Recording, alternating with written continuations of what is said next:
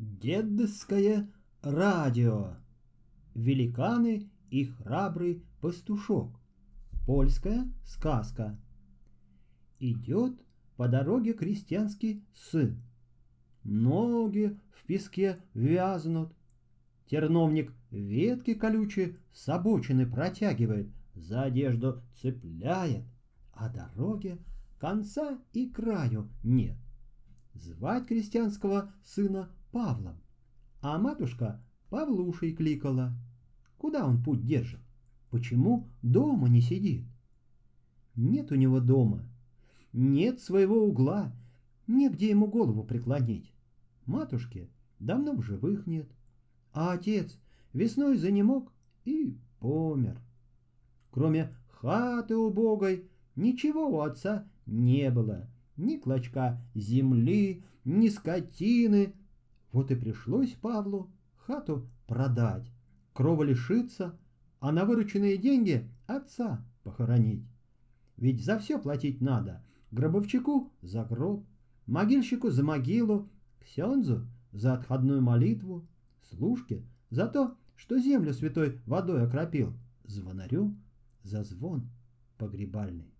Что за хату выручил, за похороны заплатил. И все-то его богатство десять пальцев. С этими помощниками и отправился он работу по свету искать. Вот дошел он до перекрестка. В какую сторону сворачивать не знает. Сиротский хлеб, он везде горек. Постоял, постоял и надумал в город Аполе идти. Там князь, говорят, богатый. У князей-то графов известно полей, пастбищ, лугов столько, что ни за день, ни за два не обойдешь, а валов, овец, коз, гончих псов и не счесть. Вот и нужны им пахари, пастухи да псари. А вось и для меня работ найдется, решил Павел и свернул на дорогу, что в Аполье вела. Долго ли, коротко ли, он шел и в высокую стену городскую уперся. Повезло ему. Нанялся он в подпаске овец с ягнятами пасти. На другой день, чуть только солнышко взошло, вывел его старый пастух на луговину, что к густому темному лесу спускалось, и говорит. «Паси овец на лугу, до самой речки гоняй, а в лес смотри, не пускай». «Это почему?» — спрашивает Павел. Нахмурился пастух, на лес с опаской поглядел и говорит. В лесу три великана живут. Меньшой до верхушки мачтовой еле рукой достает. Старшому самая высокая сосна по пояс, веришь ли? Нас, людей, великаны лютой ненавистью ненавидят. Увидят в лесу овец, поймают тебя и вместе с овцами, как букашек, растопчут, и следа не останется. Смотри, в лес не ходи. Вот, высохла роса, и погнал Павел овец на пастбище. И как пастух велел, в лес не заходит, по краешку пасет.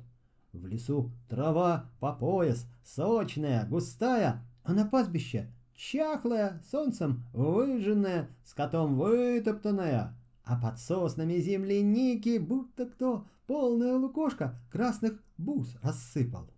День проходит, другой. Пасет Павел овец на лугу, но трава сочная и земляника красная, так и манят его в лес. Вот и думает он. Далеко в лес овец не погоню, а с краю, на опушке, пускай себе пасутся, сочной травы в волю поедят, а я земляникой полакомлюсь. Погнал он свое стадо в лес.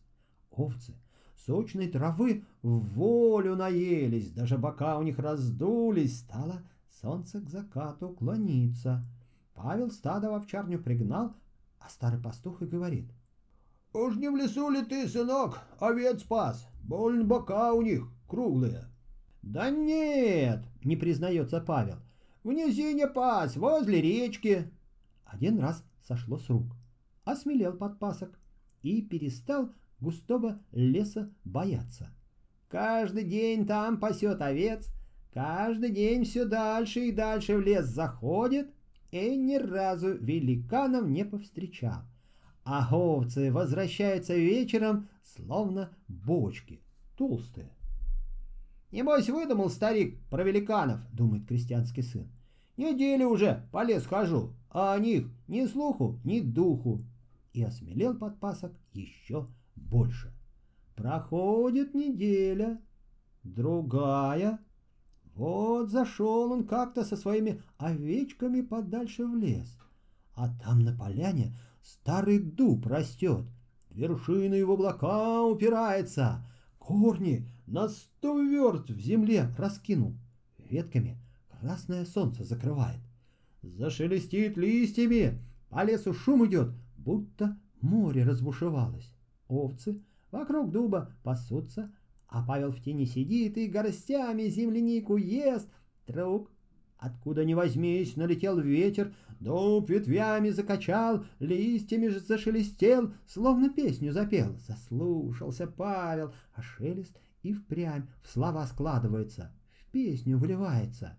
Павлуша, Павлуша, навостри-ка уши, тихонько слушай вещий голос мой, вещий голос мой, прихватив лопату, приходи сюда, ты в темноте ночной, в темноте ночной, и поглубже яму подо мною прямо не робея рой, не робея рой, Знай отныне тайну, меч необычайный Спрятан подо мной, спрятан подо мной, Долго под камнями, оплетен корнями. Он хранился там, он хранился там, Этот меч разящий, пламенем горящий, Я тебя отдам, я тебя отдам, Кто тот меч достанет, самым сильным станет, кто мечом тем рубит, великанов губит, Рой порой ночною, яму подо мною. Но все сделай сам, но все сделай сам. Этот меч разящий, пламенем горящий, Я тебе отдам, я тебе отдам, Павлуша, Павлуша. Павла холодный пот прошиб. Значит, Старый пастух не выдумал про великанов. Глянул он направо, глянул налево и поскорей овец из леса погнал. «Надо темной, безлунной ночки дождаться», — подумал подпасок и стал ждать. А ждать пришлось долго. На небе ярко светила полная луна. Но вот стала она всходить все позже и позже, и как серебряный шар медленно перекатывалась с востока на запад. Наконец она начала худеть. Вот пропал у нее правый бок, словно его кто откусил. Худела, худела луна и превратилась в тоненький серпик, а потом и вовсе исчезла. Высоко на небе мерцают звезды, а на земле темно. «Пора!» — решил подпасок, выскользнул потихоньку из овчарни и к темному лесу зашагал. По знакомой дороге по открытой луговине шагал смело, а в лес пошел боязно стало. Каждое дерево притаившимся великаном кажется.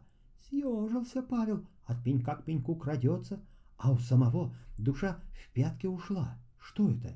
Ель или нога злого великана?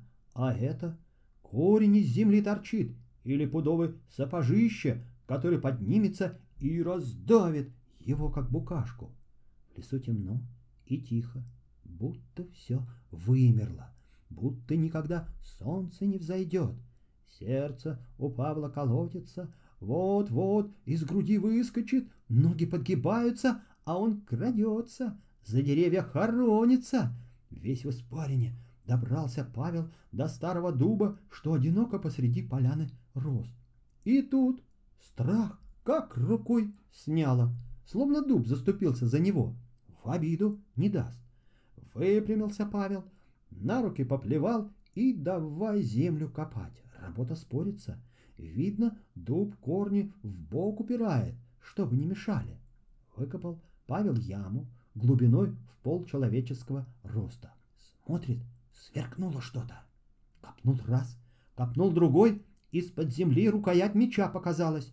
Ухватился за нее Павел двумя руками, ногами в землю уперся, поднатужился и вытащил огненный меч. В лесу светло сделалось, будто солнышко выглянуло. Золотыми колоннами заблистали стволы деревьев, кусты алым пламенем вспыхнули, листья осины затрепетали, замерцали, будто золотой дождь прошел, а старый дуб закачал ветвями и тихо зашелестел. То мечом рубит, великанов губит. Павел прикрыл меч полой сермяги и капушки заторопился. Не узнать парня. Идет, не гнется, не спотыкается, смело вокруг поглядывает да покрикивает дерзко. «Ну-ка, выходи! Силой хочу с тобой помериться!» Меч сквозь дырки-то светит, и по земле за Павлом золотая дорожка бежит.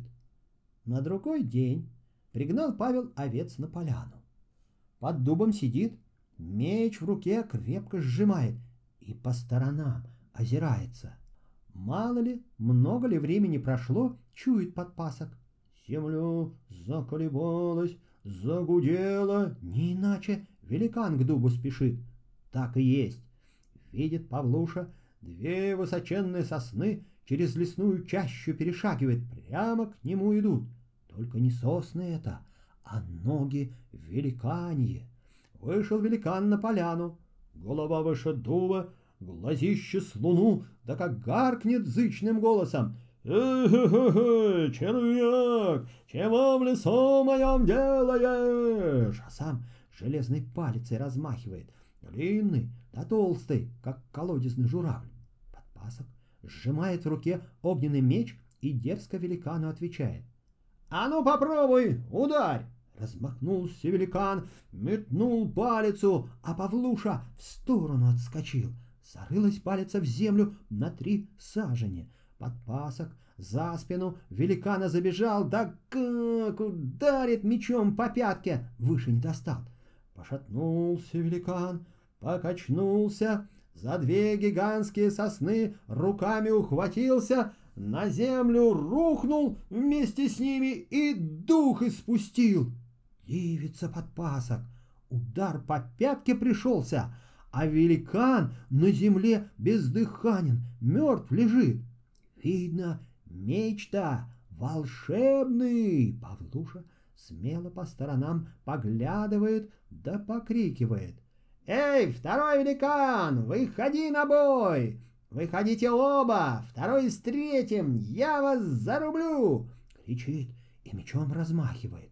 В лесу огненные молнии заблистали, золотыми пчелками листья затрепетали, по зеленым мхам светлые дорожки в лесной мрак побежали.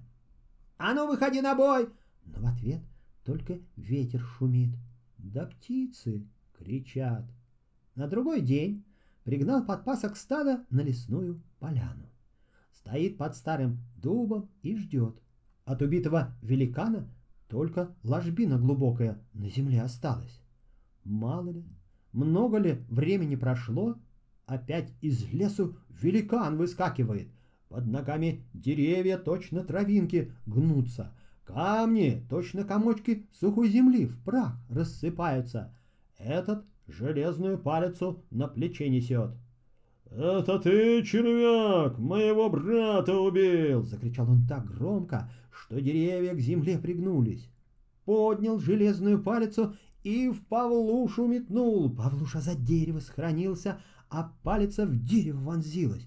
Ухватил тут великан сосну за верхушку, выворотил с корнями, да как завопит. «Сейчас я тебя этой палкой пристукну!» Не стал Павел дожидаться, пока великан его столетней сосной ударит, прошмыгнул между корнями вырванного дерева и огненным мечом проткнул подошву гигантского сапога. Развалился сапог на части, земля кровью обогрелась, и второй великан на землю рухнул и дух испустил.